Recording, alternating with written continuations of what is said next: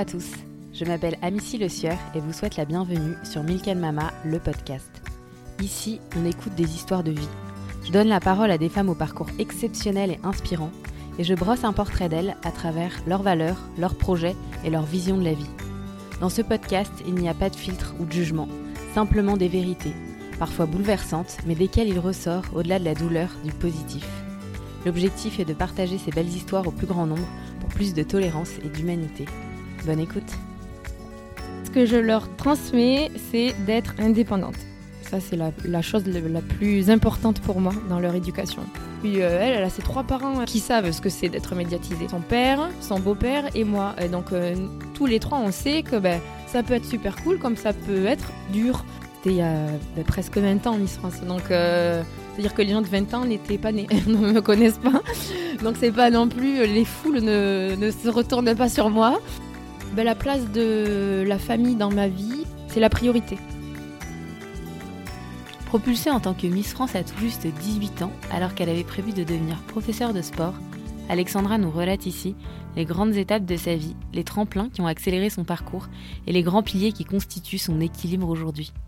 Alexandra partage avec nous son arrivée à Paris, l'élection de Miss France en 2006 qui a bouleversé sa vie, l'arrivée de ses deux filles, la création de son entreprise, sa passion pour le sport présente depuis toujours mais qui a aujourd'hui une place centrale dans son quotidien. On parle de bien-être, du rôle de l'alimentation et de l'importance de prendre du temps pour soi. Elle nous confie le rôle primordial de sa grand-mère et de sa famille dans sa vie. On parle de notoriété, de réseaux sociaux, d'éducation et on découvre une femme qui a fait de sa famille et de son bien-être une priorité avant tout. Alexandra est un très bel exemple de femme qui a choisi sa vie, une vie qui lui ressemble, une vie saine, simple et vertueuse. Elle nous persuade de l'importance de s'entourer de personnes bienveillantes pour être plus indulgent envers soi-même. Alexandra est une femme simple, humble, moderne, naturelle, généreuse, très accessible et infiniment chaleureuse. Merci Alexandra pour ce partage riche, honnête et plein de bon sens. Je me tais et vous laisse découvrir ma conversation avec Alexandra. Bonjour Alexandra. Bonjour. Merci beaucoup d'avoir accepté mon invitation dans mon podcast. Merci à toi. Euh, est-ce que tu peux te présenter et nous dire d'où tu viens? Euh, alors, je m'appelle Alexandra Rosenfeld, j'habite à Biarritz, euh, je suis prof de yoga et entrepreneur. J'ai une marque de compléments alimentaires qui s'appelle Agi et je suis maman de deux petites filles, j'allais dire. La grande a 13 ans et la petite va avoir 4 ans. T'es ancienne Miss France, euh, ah oui, t'es euh, professeur de yoga, t'es entrepreneur, tu écris des livres. Comment tu te définis aujourd'hui? Je me définirais comme euh, une personne qui s'aime de plus en plus et qui apprécie tout de plus en plus. T'as posé tes valises dans le Pays Basque depuis combien de temps? Ça va faire presque 4 ans qu'on y est. Et avant, vous étiez à Paris? Avant, on était à Paris. Hugo a grandi à Toulouse, moi à Béziers. Ma meilleure amie est de Biarritz, donc j'allais euh, toutes les vacances chez elle. Hugo, en parallèle, allait aussi beaucoup à Biarritz. Et en fait, ben, quand on a décidé de quitter Paris, euh, lorsque je suis tombée enceinte de Jim, ma deuxième petite, on s'est posé la question euh, tout simplement quel est l'endroit qu'on préfère en France? Biarritz. Ben voilà, on y est allé. C'était une évidence de quitter Paris? Oui, alors c'était une évidence euh, pour moi. Alors moi j'ai adoré vivre à Paris. J'ai mis beaucoup d'années à m'y faire. J'ai mis 3-4 ans à m'y faire parce que j'arrivais d'un village de 2000 habitants euh, dans le sud. Mais euh, une fois faite, j'ai adoré ma vie à, Paris, mais avec deux enfants. Et puis avec mon métier, c'était compatible, avec celui d'Hugo aussi. Donc voilà, on savait qu'on serait mieux près de l'océan. T'es arrivé à quel âge à Paris? À 18 ans. D'accord. Ah, du coup, tu peux nous raconter un peu le début, enfin l'élection, etc. Comment ça s'est passé? Alors l'élection. Enfin, comment t'es arrivée dans, déjà dans ce monde-là? Je suis arrivée euh, un peu euh, par hasard pour te dire. Mon père n'est même pas venu à l'élection parce qu'on se disait oh c'est sympa si elle est dans les 12 et puis voilà quoi. Et même pour l'anecdote, en fait moi à mon époque c'était donc euh, pour Miss France 2006 et c'était à Cannes et on nous avait dit Lorsque la Miss France est élue, on monte ses valises dans la suite Sophie Marceau au Carlton. Il faut qu'elle fasse les photos toute la nuit. Donc faites vos valises. Il y en avait une qui n'avait pas fait sa valise, c'était moi. Parce que moi, j'imaginais ou j'espérais être dans les 12 finalistes et puis ça n'allait pas plus loin. Donc je pensais vraiment pas gagner. Donc au moment où je gagne, en fait, ma mère part faire mes valises. Moi, je suis complètement traumatisée. C'est le plus gros choc de ma vie qui a été évidemment positif. Mais à ce moment-là, euh, qu'est-ce qui va m'arriver? Euh, moi, j'avais 18 ans, fille unique, j'avais pas le droit de sortir, je faisais de l'athlétisme, j'avais un entraînement tous les soirs. J'étais un bébé, quoi. Et je suis passée du bébé à presque une adulte. Euh, mon look a changé parce que j'étais ultra sportive et là, bah, du jour au lendemain, je passais, euh, j'avais les lèvres rouges, des petites bouclettes et des robes, bah, des robes euh, que même, j'allais dire d'adulte, mais que je porte quand même pas aujourd'hui. Hyper des sexy. talons. non, c'était pas sexy, mais mais c'était des robes quoi, avec des très talons, très très glamour. C'est pas moi du tout, même aujourd'hui. Et donc, bah, en fait, j'avais mis du temps à me reconnaître dans ce rôle de Miss France et après, je me suis dit, ben c'est euh, ton travail de l'année et euh, prends tout ce qu'il y a à apprendre. Et j'ai adoré l'année, mais c'est vrai que l'adaptation était un peu rude. Parce qu'en fait, tu étais en terminale à ce moment-là? J'étais en première année de BTS. D'accord. et tu avais prévu de faire quoi? Alors moi, je voulais être prof de sport. D'accord. Euh, mais pour te dire à quel point mes parents étaient, c'est-à-dire qu'à 18 ans, il était hors de question que je parte en fac de sport à Montpellier. C'était trop loin de chez nous, pour te dire. C'était à 30 minutes. Donc j'ai fait le BTS à côté de la maison et pour après aller en fac deux ans après. Tellement euh, j'étais vraiment très couvée. Euh, donc j'étais en BTS tourisme, sauf que je voulais être prof de sport. Donc va répondre aux interviews. En fait, tu sais, pendant ton année de Miss France, il y a euh, c'est un peu l'année où tout est permis. Et moi, j'avais toutes les agences de voyage qui me disaient Viens travailler pour nous. Sauf que moi, je voulais pas du tout travailler dans le tourisme. Je voulais travailler dans le sport. Donc, c'était un peu drôle parce que va expliquer que tu vas être prof de sport alors que tu es un BTS tourisme, ça c'était euh, en plus blonde avec l'accent du sud, c'était quelque chose de mon arrivée, euh, mon arrivée à Paris. ouais, donc du coup, c'était pas du tout un projet euh, organisé, prévu de faire Miss France. C'est un peu arrivé comme ça par hasard. Et du coup, finalement, ça a complètement bouleversé tous tes choix de vie. Ça a bouleversé ma vie, mais pas mes choix, puisque aujourd'hui, tu vois, je suis prof de yoga. Alors même si c'est pas prof de sport, mais en tout cas, je suis euh, dans le bien-être et dans une pratique euh, plus ou moins sportive, parce qu'il y a plein de sortes de yoga. Mais euh, non, en fait, ça a accéléré ce que je voulais faire, finalement. Donc c'était vraiment un tremplin pour moi. Est-ce que tu peux nous, raconter du coup bah, l'après Miss France, que j'imagine que aussi tout ce qui est la notoriété, ça a dû changer complètement ton, ton rapport aux gens? Bah, L'après Miss France, je l'ai assez bien vécu parce que bah, je savais que c'était un an et pas deux. Euh, donc euh, j'étais quand même assez préparée. J'ai fait du journalisme sportif juste après, euh, évidemment grâce à Miss France aussi, on ne peut pas le cacher. Non, après j'avais 18 ans et je, n'avais rien connu avant, donc je sais pas en fait si ça a changé quelque chose. Parfois je me dis, est-ce que tu es aussi sauvage par rapport à, à être passé de pas de rien à tout, mais presque d'un tout petit village à euh, Paris et sur les plateaux télé avec Geneviève à l'époque où il y avait que six chaînes, c'était pas comme aujourd'hui. Ou est-ce que tu es vraiment sauvage? Et en fait, plus je grandis, plus je me connais, plus en fait, je crois que j'ai vraiment mon tempérament, que je suis quelqu'un d'entier et que Miss France, ça m'a apporté beaucoup pour mon futur dans le travail, je veux dire, mais pas dans mon caractère. Je pense que je suis vraiment qui je dois, je dois être.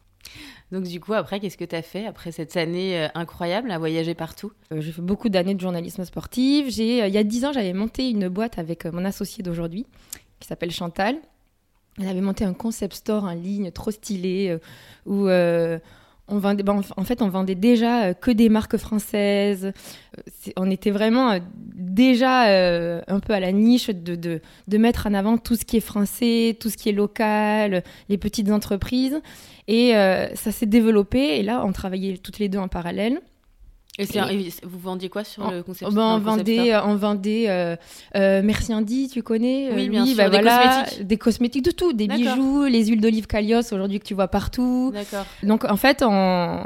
c'était vraiment un concept store avec de tout, des vêtements, de la food, des bijoux, des livres. Enfin, on avait les livres de JR, c'était trop cool. Enfin, vraiment, c'était une super expérience et soit ça grossissait, soit on restait petite. Et en fait, on n'a pas eu le courage à ce moment-là de quitter nos travails respectifs.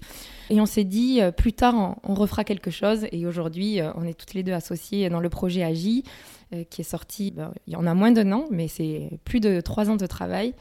Et, là, on est à fond parce que vraiment, on sait que c'est notre moment. Alors, du coup, évidemment, tu vas nous raconter après. Mais du coup, après, il y a eu le journalisme sportif. Tu as mm. eu une petite fille oui, j'en ai. T'es tombée enceinte, du coup, t'avais 24 ans, t'étais quand même. Ah, alors oui, alors j'ai eu Ava à 24 ans, mais j'ai continué après à bosser.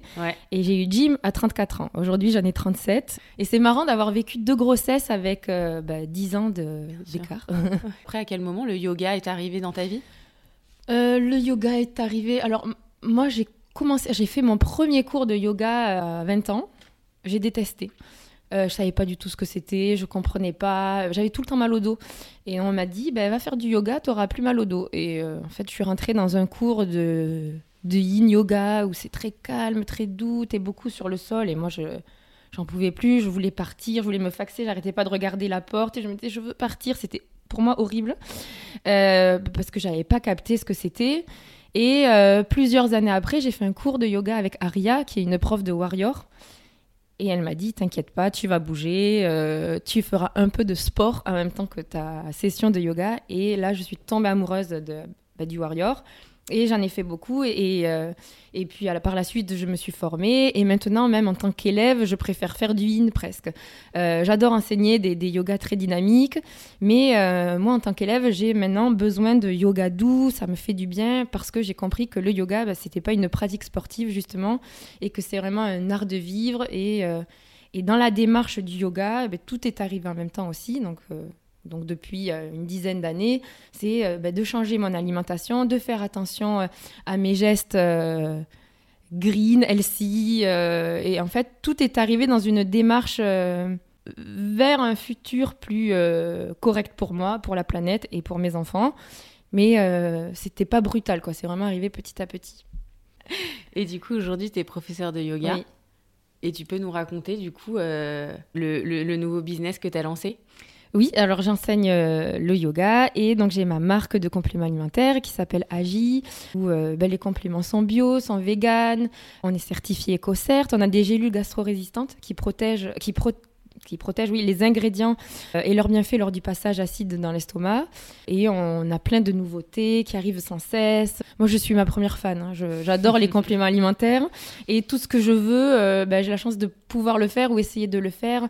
On a trois labos en France. Euh, de toute façon, tous les acteurs autour de nous sont en France, tout est français. Donc, donc c'est vraiment un projet formidable. Et Agi, c'est Ayurveda, joie et yoga.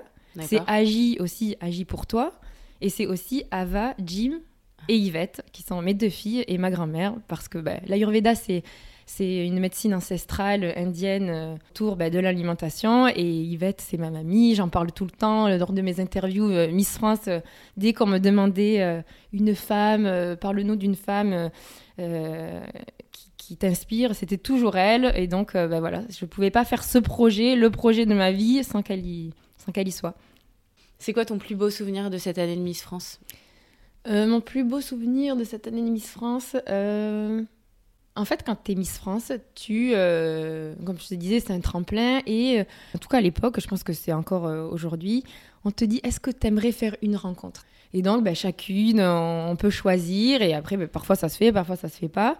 Et moi, comme je faisais de l'athlétisme, je voulais m'entraîner avec un champion euh, Et donc, euh, j'étais allée au Kenya et je m'étais entraînée avec Ezekiel Kambo, qui est un champion euh, bah, de marathon, marathonien.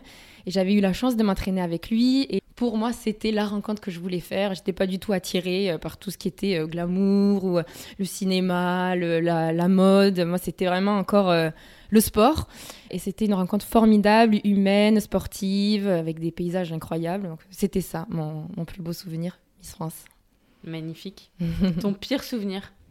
Mon pire souvenir, je suis tombée une fois sur scène, mais en vrai, ça m'a fait rire, donc c'est pas vraiment un pire souvenir, mais je suis tombée sur une fille qui est tombée dans le public. Donc ça, c'est... je pense que c'était plutôt son pire souvenir. Le mien, moi je, moi, je ris encore chaque fois que j'y pense. Mais sinon, pire souvenir, euh, franchement, je... j'ai quand même aimé euh, cette année. J'ai pas eu de peut-être le soir de l'élection qui reste en même temps le meilleur, mais le pire parce que j'ai eu peur, je savais pas où je m'aventurais, je connaissais pas toutes ces personnes qui allaient m'entourer. Et la mise d'avant moi, Cindy Fabre, qui est aujourd'hui euh, à la direction euh, de, Miss France, m'a dit Ne t'inquiète pas, ça va bien se passer. Elle a dû lire en moi euh, la frayeur. Et effectivement, ça s'est super bien passé. Et des parents qui voulaient pas que tu ailles à la fac juste 30 minutes de chez toi, ils, ont, géré comment? Et eh ben là, ça leur a fait les pieds, les pauvres.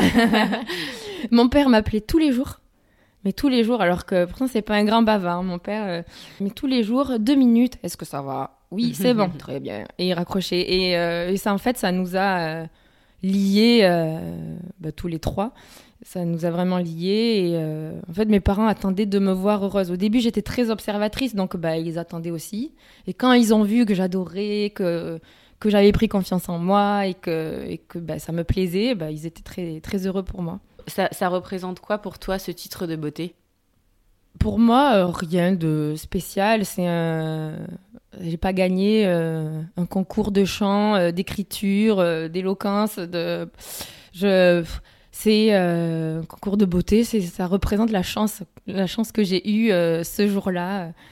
C'est la chance de une chance, quoi.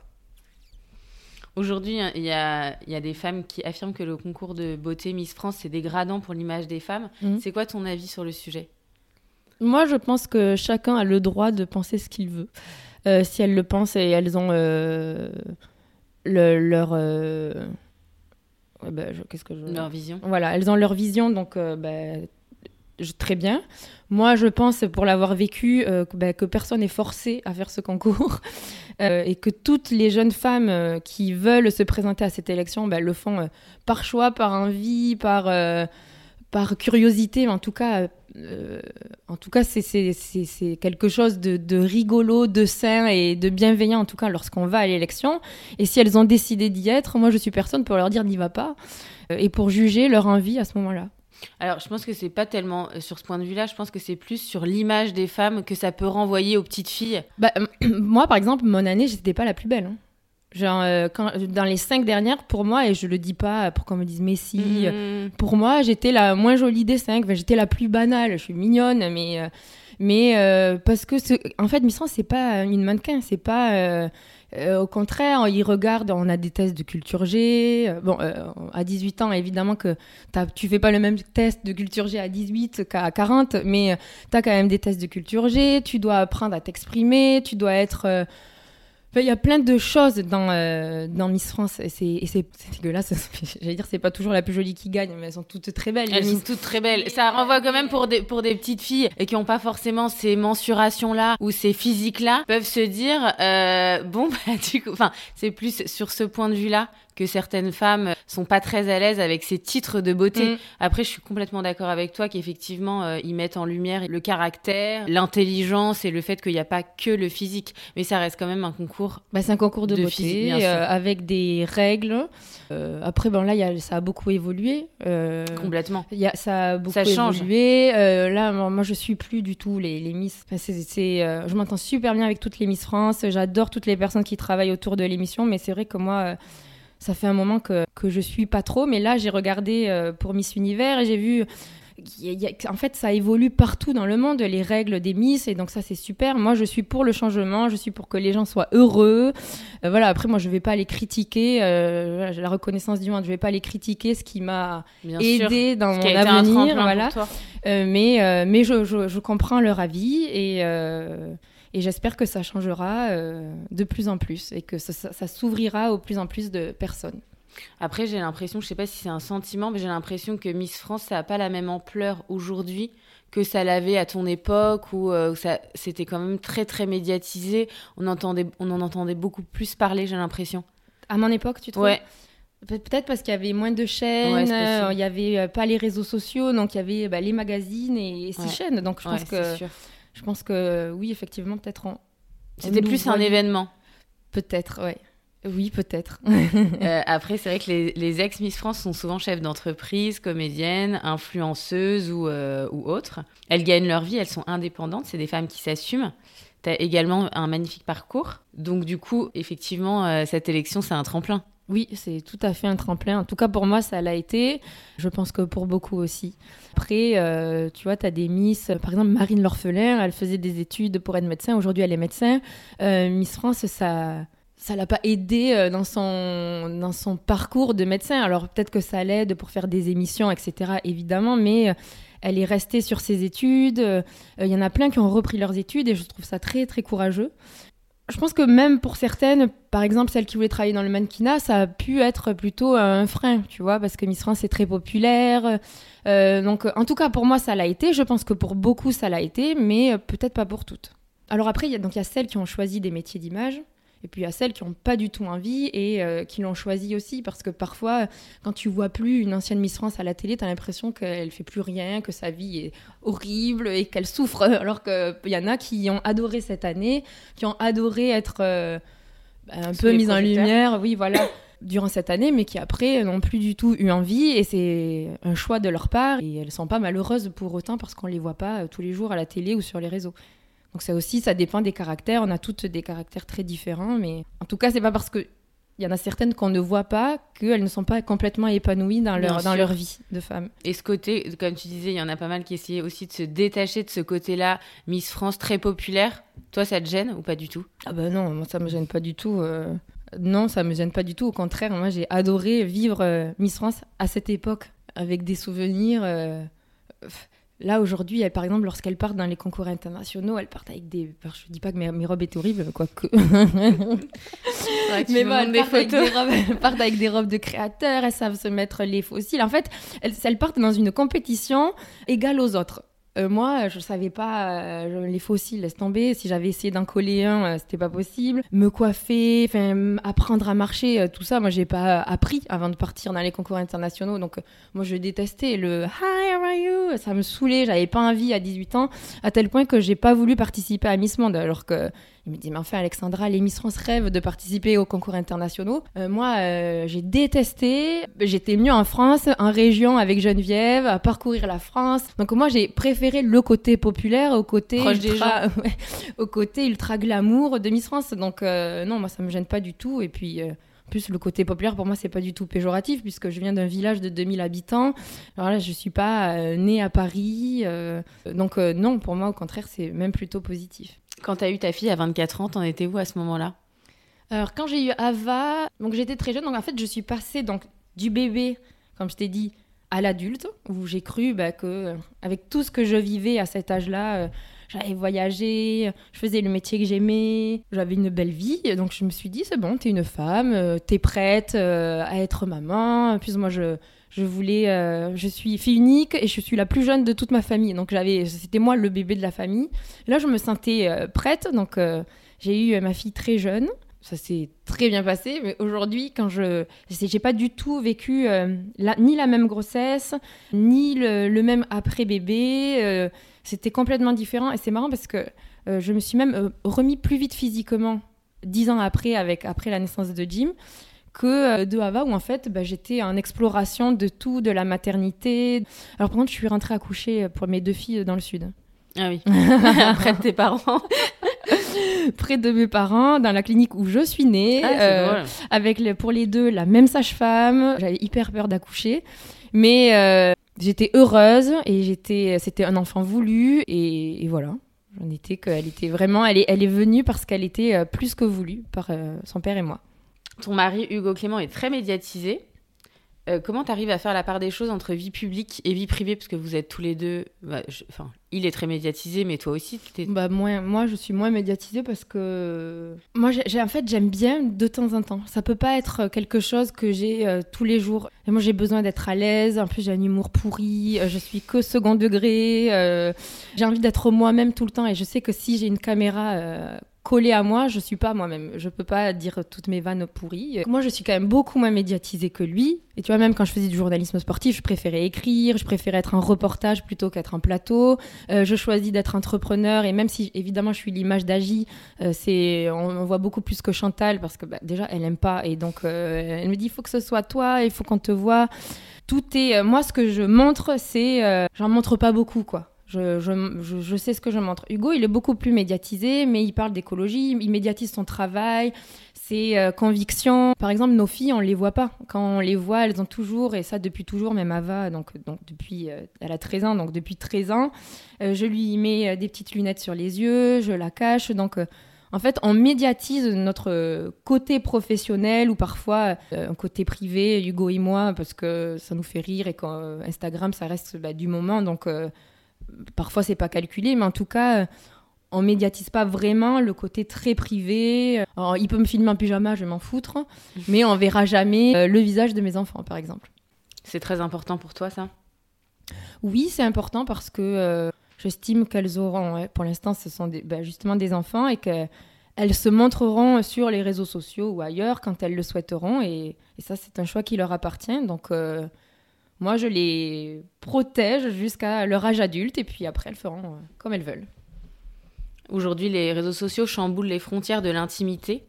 Donc, c'est quoi ton rapport avec eux? Bah, comme je te dis, euh, je montre ce que j'ai envie de montrer. Je je montre pas le visage de mes filles. Elles le feront quand elles seront grandes. Mais tu vois, moi, les... par exemple, ma fille, elle a 13 ans, elle n'a pas de réseaux sociaux. Ah oui, c'est ça. c'est intéressant. Ouais, elle a pas de. Elle, a, un portable? Elle a un portable à l'ancienne, tu vois, quand elle écrit un texto, ouais, là, elle écrit un message, elle met deux heures. et euh, donc comme ça, elle peut m'appeler si si besoin. Elle a quelques copines aussi, mais elle a pas WhatsApp, elle a pas Insta, elle a pas TikTok, elle a pas tout ça. Et euh, évidemment qu'elle ben, elle aimerait. Mais c'est pas un conflit de tous les jours non plus parce qu'elle a bien compris que je ne fais pas ça pour l'embêter, mais que je fais ça pour la protéger, que ça l'empêche pas euh, d'avoir plein d'amis, que ça nous empêche pas d'inviter ses amis à la maison, qu'elle aille dormir chez ses amis aussi. Voilà, elle est, elle est quand même libre euh, de, faire les choses de, des, enfants de, son âge. Mais voilà, elle sait que c'est pour la protéger et, euh, et, elle le comprend, même si évidemment elle préférerait avoir, mais elle le comprend et c'est pas une dispute quotidienne, quoi. Et euh, tu lui as donné une deadline, du coup, ce que j'imagine qu'elle... J'ai dit le lycée, mais bon, elle est un peu dégoûtée. Euh. pour l'instant, elle est en quatrième. Euh, je pense que tant que, ça, tant que ça tient, ça tiendra. Hein. Mais bon, peut-être au lycée, on verra. c'est vrai que pas, ça doit pas être évident, ça. Moi, j'ai des filles qui sont plus petites. Mais je vois un peu autour de moi, c'est vrai que c'est compliqué parce qu'ils sont tous sur les réseaux sociaux assez jeunes maintenant. Bah, pas tous. Ouais, la mienne, bah, non. C'est un bel exemple. non, mais après, il y en a quand même qui. Il y a des parents qui essaient de tenir. Euh, alors, je critique pas du tout euh, ceux qui ont donné. Attention, hein, chacun. Euh, Fait au mieux. Ouais, voilà. Mais moi, je sais que dans Biarritz, voilà, elle a la possibilité. Elle, elle a la vie de province que moi j'ai eue où j'allais chez mes copines, elles venaient. voilà, elle c'est pas comme si tu es dans une grande ville, je sais pas. En tout cas, moi, je sais qu'aujourd'hui, ça fonctionne comme ça pour nous, pour elle et pour moi et qu'elle n'est pas évidemment qu'elle préférerait, mais elle n'est pas non plus malheureuse, euh, voilà, ça la traumatise pas. Et euh, elle sait que c'est pour la protéger. Et puis euh, elle, elle a ses trois parents qui, qui savent ce que c'est d'être médiatisé. Son père, son beau-père et moi. Et donc tous les trois, on sait que ben, ça peut être super cool, comme ça peut être dur. Donc voilà, quand on lui dit que c'est pour la protéger, elle sait que c'est vrai, quoi, que c'est pas juste pour l'embêter. Et comment elle gère euh, justement le fait d'avoir euh, des parents qui sont euh, connus? Bon, elle s'en fout. Elle s'en fout, ça la gêne pas? Ah Non, on s'en fout. Bah, on n'est pas. Enfin, moi, je suis pas hyper connue. Enfin, je veux dire, c'était il y a, c'était il y a bah, presque 20 ans, Miss France. Donc, c'est-à-dire que les gens de 20 ans n'étaient pas nés, ne me connaissent pas. Donc, c'est pas non plus. Les foules ne, ne se retournent pas sur moi. Ouais, J'imagine que dans votre, dans votre, village, tout le monde doit savoir qui, qui vous êtes quand même. Oui, mais. Franchement, même, euh, même quand on était encore à Paris, moi je lui avais pas dit à Ava, donc elle captait que j'étais copine avec plein de Miss France, mais elle me, elle avait pas euh, capté elle en tout cas que moi j'en avais été une et c'est à l'école qu'on lui a dit. Et elle était ah non non non je crois pas c'est plutôt ses amis mais pas elle. Et euh, donc c'est comme ça qu'elle l'a appris. Jim elle sait pas. Alors parfois Hugo on l'arrête beaucoup plus. Donc Jim elle a déjà vu des gens qui prennent en photo Hugo et dans ça et comment elle réagit par rapport à bah, ça je sais pas elle est là elle comprend pas très bien j'imagine. Non. Bon après elle pose pas non plus des questions peut-être elle se dit que c'est des amis. On lui expliquera, il lui expliquera, parce que je lui laisse, je lui laisse bah, le, le, faire, mais euh, c'est voilà, c'est pas non plus euh, tous les jours et euh, ça les perturbe pas du tout dans leur vie. C'est quoi la place de la famille dans ta vie? Bah, La place de la famille dans ma vie, bah, c'est c'est la priorité. Tu vois, aujourd'hui, je suis chef d'entreprise, je suis ma propre patronne. Et par exemple, j'ai dit à, donc à Chantal, mon associée, euh, quand je récupère mes filles à 5h30, je ne réponds plus. Donc de 5h30 à 21h, 21h30, je ne réponds plus. Je reviens après. Mais en tout cas, quand je suis avec elles, j'essaie au maximum bah, de plus toucher le téléphone ou l'ordi et de, de vraiment euh, bah, profiter d'elles. J'ai toute la journée lorsqu'elles sont à l'école pour, euh, bah, pour bosser. donc en fait, c'est vraiment la priorité et c'est la priorité, oui. Tu vas aller chercher tous les jours à l'école? Oui. Bah oui, je vais les chercher, sinon elle dormirait là-bas. non, mais tu pourrais avoir euh, une jeune fille ou une babysitter. J'ai une fille au père, mais c'est moi qui les amène et c'est moi qui vais les chercher. En tout cas, quand je suis à Biarritz, là, tu vois, je suis à Paris, c'est ma mère qui est là, qui les amène et qui ira les chercher. Oui, oui, non, je c'est devenu euh, c'est une priorité de, de c'est devenu ça l'a toujours été en fait. C'est euh, la famille c'est la priorité. Et tu vois même Hugo s'il n'est pas à la maison euh, tous les jours parce qu'il a beaucoup bah, de reportages il a, a voilà il a plein de choses il a beaucoup plus de déplacements que moi. Mais il nous appelle dès qu'on dîne il fait un FaceTime il a besoin d'être avec nous. Donc pour nous deux et c'est vraiment la priorité euh, ton mari est un grand militant euh, écolo. En tout cas, il, fait en sorte de mettre en lumière des sujets pour euh, faire bouger les choses. C'est quoi vos gestes écolos au, quotidien? Alors, nos gestes, alors, ce qu'on a fait, les choses les plus importantes qu'on ait fait, par exemple, on a hum, très bien isolé notre maison pour éviter bah, de chauffer pour rien ou trop chauffer. Toute la famille a des vélos. Donc euh, on essaie, quand c'est possible, bah, d'éviter la voiture, d'éviter l'avion. On ne prend pas l'avion pour les vacances. Tu vois, euh, l'été quand on va à Minorque, on prend la voiture, le ferry, c'est dix fois plus long, mais euh, on évite l'avion. Enfin, on prend pas l'avion quand c'est pour les vacances et on évite au maximum l'avion. Moi, quand je viens à Paris je suis en train, euh, sauf si alors j'ai pris une fois l'avion parce que mon train a été annulé, parce qu'un arbre est tombé, voilà. Donc je suis pas dans la course à la pureté, mais en tout cas les, les, les plus grosses choses c'est euh, isoler la maison euh, pour chauffer moins, diminuer la, la, consommation de viande et de poissons. Je parle pour moi, lui il est végétarien. Donc, diminuer la, la, consommation de viande et de poissons et éviter la voiture. Enfin voilà, c'est ça c'est les plus gros, les, les, plus grosses choses. Après évidemment le tri voilà, mais ça, ce sont les, les, plus, les plus grosses choses euh, faites chez nous. Qu'est-ce que tu essaies de transmettre à tes filles? Euh, Ce que je leur transmets, c'est d'être indépendante.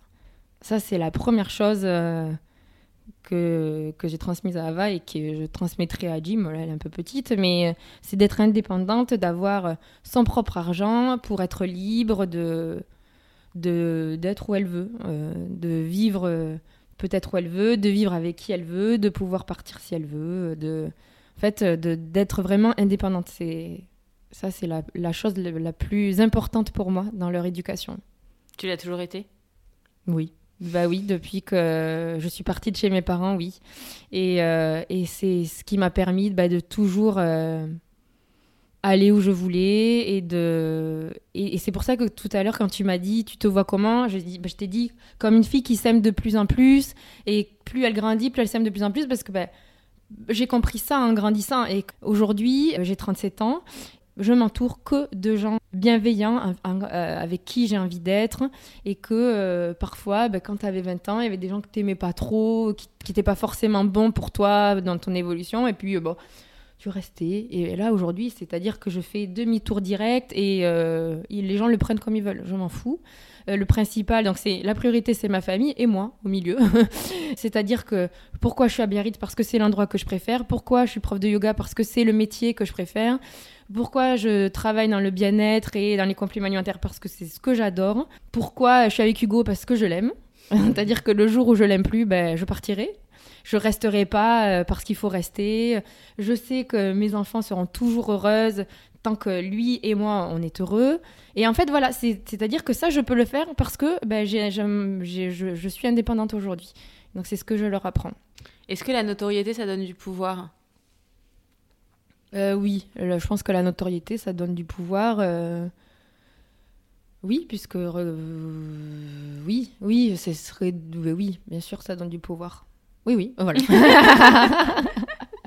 tu peux nous donner un exemple, par exemple, un moment où tu as voulu faire bouger les lignes sur un sujet et que effectivement le fait euh, euh, d'avoir cette notoriété, ça t'a permis de d'aller au bout de tes convictions? Bah oui, bah déjà on te donne la parole euh, quand tu es un peu connu. On te la donne plus que quand tu tu l'es pas du tout. Donc déjà ça c'est un pouvoir énorme de bah, d'avoir un micro devant toi et de, de pouvoir parler. Après on, t'écoute ou pas, mais en tout cas on, te donne la possibilité de le faire. Euh, donc oui, juste ça, euh, c'est beaucoup plus facile si tu veux faire passer des messages.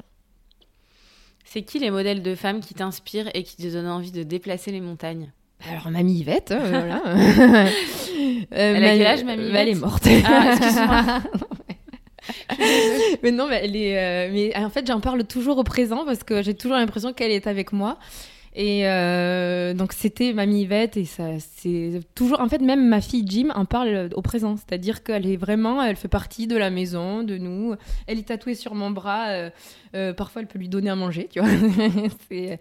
C'est donc c'était ma grand-mère parce que Ta grand-mère paternelle, maternelle? Paternelle. Et tu vois, quand on parlait de beauté dans dans les Miss, ma grand-mère, pour moi, c'était la plus belle. Mais elle a pas, elle avait pas un tout petit visage. En fait, elle avait de la gueule, elle avait du chien, elle avait du tempérament, elle s'habillait, elle avait toujours des tailleurs alors qu'elle avait pas d'argent. hein. Ils sont nés en Espagne, ils sont arrivés. euh, et, mais elle, aimait euh, s'habiller, elle, aimait. euh, elle était forte, en fait. Elle avait un truc que elle était marraine de tout le village. C'est-à-dire que tout le monde, dès qu'un petit naissait, il faut que ce soit Yvette, la marraine. Elle avait un truc fort. Et, euh, et elle disait toujours, ma petite fille, elle est belle, mais elle n'est pas belle physiquement. Elle est belle parce qu'elle a du caractère, parce qu'elle a du tempérament. Et en fait, c'était ça. Et, c'est pour ça que quand je dis, euh, c'est pas forcément les plus belles à Miss France qui gagnent, euh, évidemment que tout le monde est beau, voilà, mais c'est aussi des, tempéraments qui... Ce sera peut-être le tempérament le, plus fort ou la personne qui, va interpeller le, le jury ou le public à ce moment-là. Donc, donc euh, c'est Yvette, ça c'est sûr. Et voilà, ben, il y a qu'elle et ma mère, évidemment, parce que euh, la pauvre, du coup, je fais que parler de ma mamie, mais, mais ma mère aussi, qui. mais c'est- Voilà, je vais pas aller chercher des, des personnalités connues que je ne connais pas. Mais Yvette, Je- elle t'a élevé Euh, ben, mais, ma mère et ma grand-mère, mais oui, j'ai toujours été très proche d'elle. euh, euh, mais, mais j'ai été élevée par mes parents, mais c'est vrai que j'étais très très proche de ma mamie. J'aimais bien aller euh, squatter chez elle l'après-midi, j'invitais mes copines chez elle. C'est-à-dire que tous- tous les gens qui me connaissent euh, la connaissent. Il y a tous les gens, même Miss France, Geneviève, elle s'entendait super bien avec elle. Mes attachés de presse de- pendant Miss France, toutes les, les personnes qui se sont occupées de moi tant qu'elle est encore en vie, euh, la connaissaient parce qu'elle était toujours partout avec moi, ou j'en parlais tout le temps. euh, voilà, donc c'est ma mère, Régine, et Yvette. Euh, Du coup, tu peux nous parler de la méthode AGI Bah, Agi, donc euh, c'est. euh, Alors, tu parles du livre, des compléments alimentaires. Bah, de. Du coup, à quel moment Bah, du coup, tu nous as raconté rapidement, mais du Oui. coup, pour venir un peu plus dans le détail, j'imagine que c'est quelque chose de global. Oui, en fait, Agi, c'est Agi pour toi. Donc, pour les compléments alimentaires, c'est. ça doit faire partie d'une routine. euh, pour moi, le, le socle du bien-être, c'est l'alimentation. Euh, tu peux mettre euh, toutes les crèmes que tu veux sur ton visage. Si tu t'alimentes mal, si tu manges mal, si tu dors pas, si euh, bah, ça sert à rien. Et, euh, donc pour moi, donc la base du bien-être, c'est d'avoir une, alimentation saine. La base, je dis bien parce que c'est, moi je suis toujours euh, comme je te le disais pour l'écologie, euh, la course à la pureté ne m'intéresse pas. Euh, si ça doit me stresser de manger gras et de boire un verre de vin, le stress est, pire. Donc c'est vraiment que c'est un socle sain. Se faire plaisir évidemment, je suis contre tous les régimes, je parle pas forcément des régimes pour maigrir, mais en fait tout ce qui est dans la restriction me gonfle. Moi je le fais pas pour moi, donc je le j'en parle pas autour de moi. C'est euh, que la base soit saine, l'alimentation et les compléments alimentaires, c'est une aide dans ton alimentation. Ça te prend deux secondes, c'est des plantes, c'est des vitamines, c'est des acides amidés. Ça, alors, il y en a pour la peau, pour les cheveux, pour les vitamines, pour les VG vegan. Il y en a des probiotiques, on a pour euh, le SPM, pour la ménopause, pour, euh, pour tout. Et, euh, et donc, ça, ça doit vraiment faire partie d'une routine euh, pour t'aider à, à te sentir mieux, que ce soit physiquement euh, ou, euh, ou les, les cheveux, par exemple. Moi, je, je suis à, fond sur tous mes compléments, de toute façon. Donc, mais voilà, Agi, c'est de prendre du temps pour toi, de t'écouter et de, de, voilà, de vraiment s'écouter. Et toi, c'est quoi, du coup, ta routine, Moi, ta, ta routine bien-être au quotidien? Tous les jours, je fais le gratte-langue. Euh, je me gratte la langue, c'est la première chose que je fais le matin. J'éteins le réveil, je me gratte la langue. Avec un truc. Un gratte-langue en cuivre, il y en a sur Agi, par exemple. Euh, et euh, en fait, dans la nuit, on a des, des, des bactéries qui se déposent sur la langue. Et tu, tu verras si, si tu le fais, je, Bah, je te passerai un gratte-langue. tu as un dépôt blanc que tu retires. Et si tu es fatigué, si tu es un peu prise, tu vas voir que ça change en fait, si tu es vraiment en forme ou pas. Et donc, bah, ce, tu retires ce dépôt euh, avant de boire ton premier café, ta première tisane, parce que sinon tu les avales. Donc déjà, ça, c'est le premier geste euh, bien-être que je fais, mais vraiment, c'est... Mais où t'as découvert ça? Ça, c'est ayurvédique. J'ai découvert ça euh, euh, en m'intéressant à l'ayurveda. C'est euh, c'est la première chose que les Indiens font pour se soigner. D'accord. Donc le gratte-langue et ensuite je prends mes compléments alimentaires. Donc j'en prends, je prends toujours Agiveg et Agiodé. Donc Agiveg c'est avec la B12 parce que j'ai diminu- diminué fortement ma consommation de viande et de poisson. Et Agiodé donc c'est vitamine B6, B9, magnésium marin et fer. Ça moi j'en ai besoin tout le temps en continu. Et après, ben, suivant mes envies, je change. Là, je suis sur celui sur, pour les cheveux. Après, je ferai la détox après les fêtes. Euh, et voilà. Et, mais euh, mais c'est vraiment euh, le gratte-langue et les compléments alimentaires. Ça, c'est ma, ma Ça, routine. avant de manger, tu prends les compléments. Ouais, ou en mangeant, là, ça, c'est. Mais, mais en tout cas, c'est comme si je me mettais de la crème à l'intérieur, tu vois. Et, et je sais que ça, c'est primordial pour, pour mon bien-être. Et après, du coup, c'est quoi le, le- le reste euh, Et après, ton- euh, ta bah, je, je m'hydrate beaucoup la peau. J'ai une peau assez sèche. Euh, donc beaucoup d'hydratation, beaucoup de nettoyage de peau. Mais après, là, tu vois, genre, tu me trouves beaucoup maquillée ou pas? Non. Ben, je suis au max. Donc, Ah ouais, non, non. et, euh, donc, genre, j'ai fait Je me vraiment un effort. Je me disais, est-ce qu'elle est maquillée parce qu'elle a un super teint? Et puis c'est Agilumine. non, mais genre, je, je, là, je suis au max. Pour moi, en fait, c'est, c'est, euh, c'est, tout vient plutôt de l'alimentation et de l'intérieur pour euh, irradier et illuminer les gens. Ok, et le sport, c'est quoi la place du sport? Ah, le sport. euh, Alors, quand je dis il faut s'écouter, ça peut être euh, faire du sport, mais ça peut être euh, se poser, euh, fermer les yeux 10 minutes. Euh. Mais moi, je sais qu'aujourd'hui, euh, j'ai besoin au moins une fois par jour. Je le fais pas tout le temps, malheureusement, mais j'essaie une fois par jour de le même le caler dans l'agenda, de l'écrire dans mon agenda. euh. Là, euh, je vais, euh, je vais aller me prendre un cours de yoga en élève parce que j'en ai besoin, parce que euh, j'ai enchaîné trois jours de stress euh, j'ai dû gérer des trucs. Euh, dans l'entrepreneuriat qui m'ont stressé. Donc là, c'est calé. Cette heure-là, je vais faire euh, une heure de sport ou une heure de, de yoga, une heure de pilates, un truc qui va me faire du bien. Euh, C'est pas, c'est pas systématiquement tous les jours. bah, j'aimerais, en vrai, j'aimerais. Et, euh, et dès que je le pourrai, je le ferai. Parce que c'est important, en fait. Je, j'estime que prendre le temps pour soi, alors parfois une heure c'est trop long, mais en tout cas, euh, un quart d'heure pour soi, ça devrait euh, être primordial dans la vie de, de chacune et, et chacun. Euh, pour, pour, bah, pour mieux euh, travailler, pour mieux se sentir, pour être plus patient euh, en famille ou au travail. Voilà, je trouve que c'est quand même primordial de, de s'écouter. Et moi, plus ça va, plus je m'écoute et, et, et plus, j'a- plus j'aime ça. Et au niveau de l'alimentation, t'as une routine particulière? Non. Je mange de saison, je mange bio. Chez moi, c'est bio. Après, bah, au resto, euh, parfois non. Mais en tout cas, je, euh, je mange de saison et euh, donc bah, du coup, je change au fur et à mesure de, de l'année. Mon alimentation change euh, au fur et à mesure des saisons. Mais oui, c'est ça en fait. C'est chez moi, j'achète bio. Je peux, donc je le fais. J'achète bio et, et je mange de saison. Et c'est quoi ton rapport au corps? Mon rapport au corps? À ton corps oui. Euh, bah, moi, j'ai jamais été complexée. Je m'aime.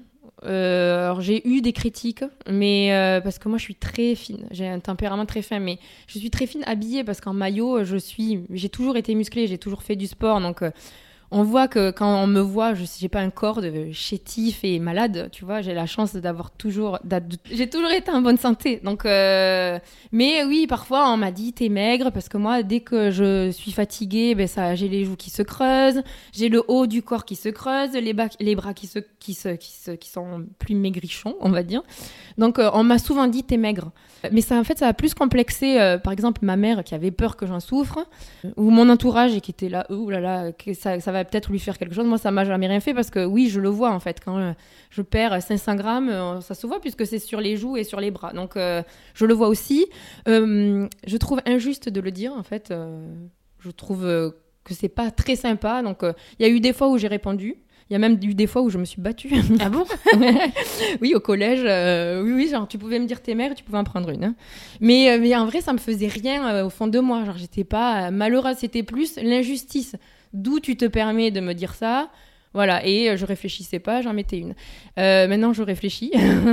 et je et j'en ai même fait un post sur Instagram. euh, que j'ai laissé à la une que j'ai appelé pour les cons où je, je montre des photos bah, du premier jour de ma naissance donc le post je l'ai fait il y a deux ou trois ans donc jusqu'à à- peut-être j'avais 35 ans j'en sais rien donc du premier jour de ma naissance jusqu'à mes 35 ans où je mets les phrases que j'ai lues en commentaire ou même qu'on m'a dites euh, en expliquant bien qu'à moi ça ne m'a jamais rien fait mais que ça ne se fait pas et, dessous, il y a eu tout un tas de commentaires, je sais plus combien il y en a, mais c'est énorme, de gens qui m'ont dit, mais en fait, moi aussi, j'ai vécu ça, mais moi, ça m'a fait. Et, euh, et de filles et de garçons.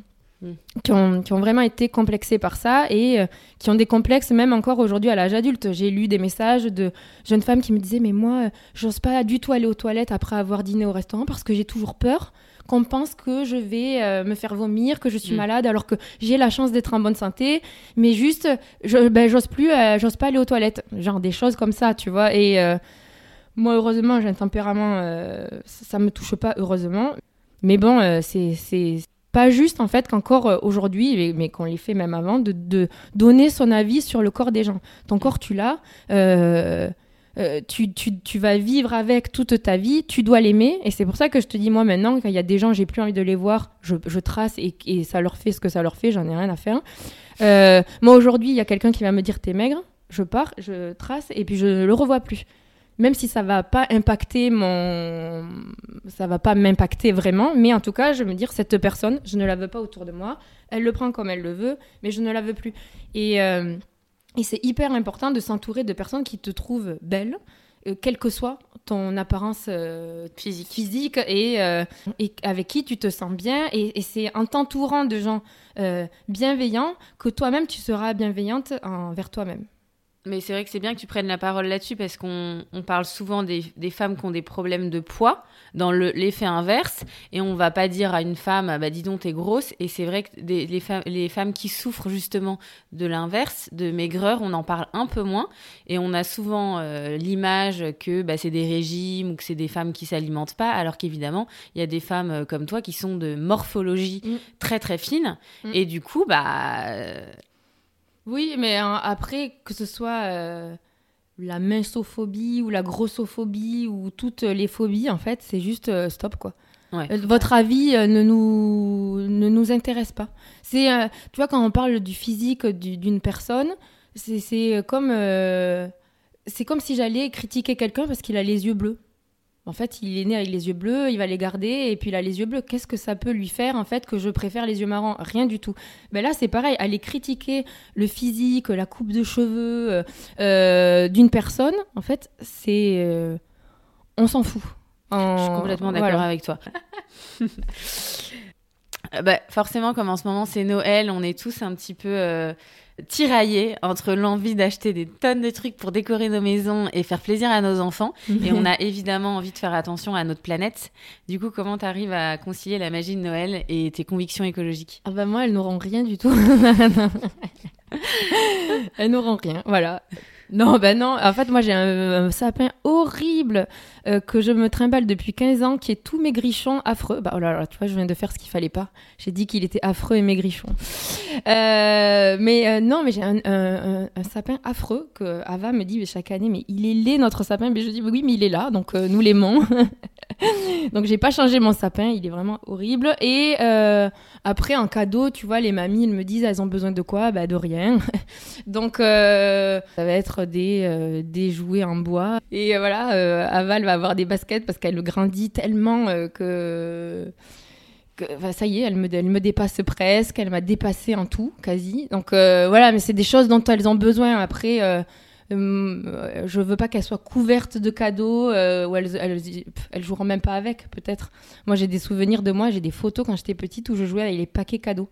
Je jouais avec les papiers, donc euh, et même pas avec les cadeaux. Donc, je pense que d'être trop trop trop gâté, euh, ça sert à rien, euh, de plutôt prendre des, des choses qui vont leur servir, et voilà, et qu'elles seront heureuses, elles, ont- elles seront heureuses d'être en famille, d'être entourées, d'être aimées, et c'est ça le, le plus beau cadeau. Je suis complètement d'accord avec toi. c'est quoi ton rapport avec ton âge? À mon rapport avec mon âge, Ouais. j'adore. Là, alors 37 ans, je sais pas pourquoi. euh, en fait, j'ai un souvenir des 40 ans de mon père et des 37 ans de ma mère, d'une fête. Et il y avait que des adultes chez moi et j'avais l'impression que je serais adulte à 37 ans. Vraiment, j'avais l'impression que c'était euh, un truc de fou. Donc j'attendais impatiemment d'avoir mes 37 ans. Là, je les ai. Et ben, j'adore. hein. Je ne fais que dire à tout le monde j'ai 37 ans. J'ai dû te le dire trois ou quatre fois là. j'adore. J'aime trop dire que j'ai 37 ans. Euh, en fait, plus je grandis, plus euh, j'aime bien la personne que je suis. J'aimerais bien m'avoir un pote. parce, que, euh, parce que je suis qui je suis. Et voilà, je suis entière et droite. Et donc, 37 ans, en fait, c'est.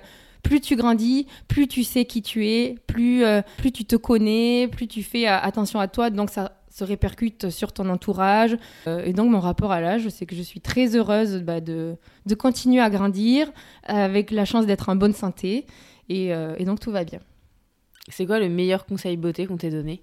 Le meilleur conseil beauté qu'on m'ait donné? Mm. D'être heureuse. De...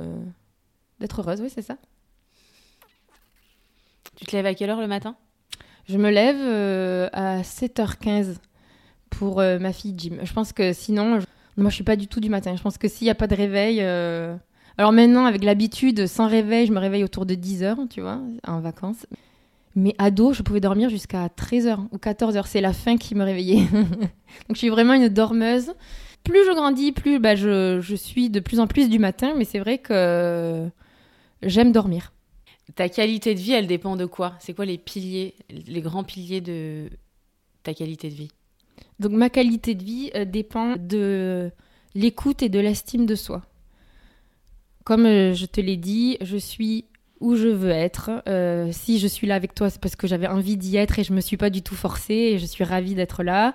Et c'est vraiment de, de m'écouter au point de, bah, de, de suivre mes envies et tant que c'est possible, euh, bah, de, de le faire. Et c'est ça euh, ce qui est primordial pour moi dans ma qualité de vie, c'est d'être d'être avec qui j'ai envie d'être et de faire ce que j'ai envie de faire.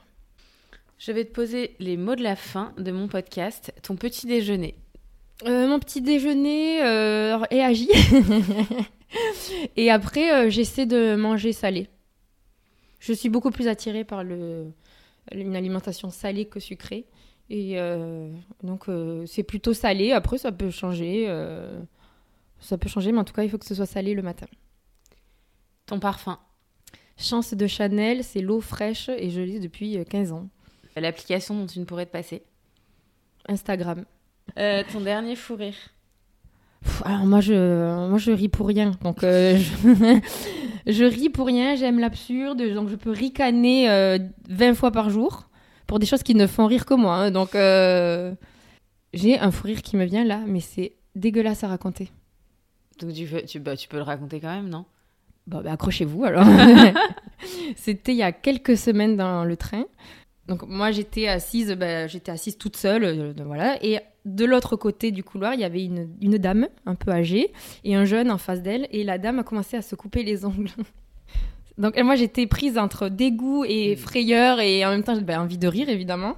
Et un, angle est parti sur le jeune en face qui n'a osé rien dire par correction. Et là moi genre j'en pouvais plus mais je pleurais mais c'était c'est pas drôle. Raconter comme ça c'est pas drôle mais imaginez si, si, on la scène. imagine la scène. on imagine tout à fait la Ça scène. c'était un vrai fou rire où alors, vraiment je c'était. Tu pouvais plus te contrôler. Ah, exactement.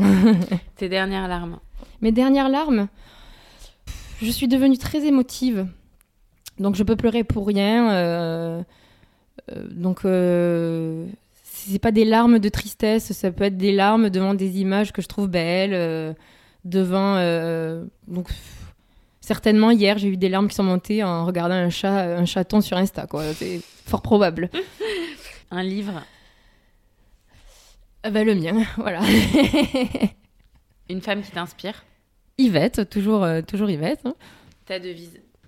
Euh, ne jamais euh, jouer à saute-mouton à saute-mouton sur une licorne. Tu peux la développer. Oh, imagine, ça va venir.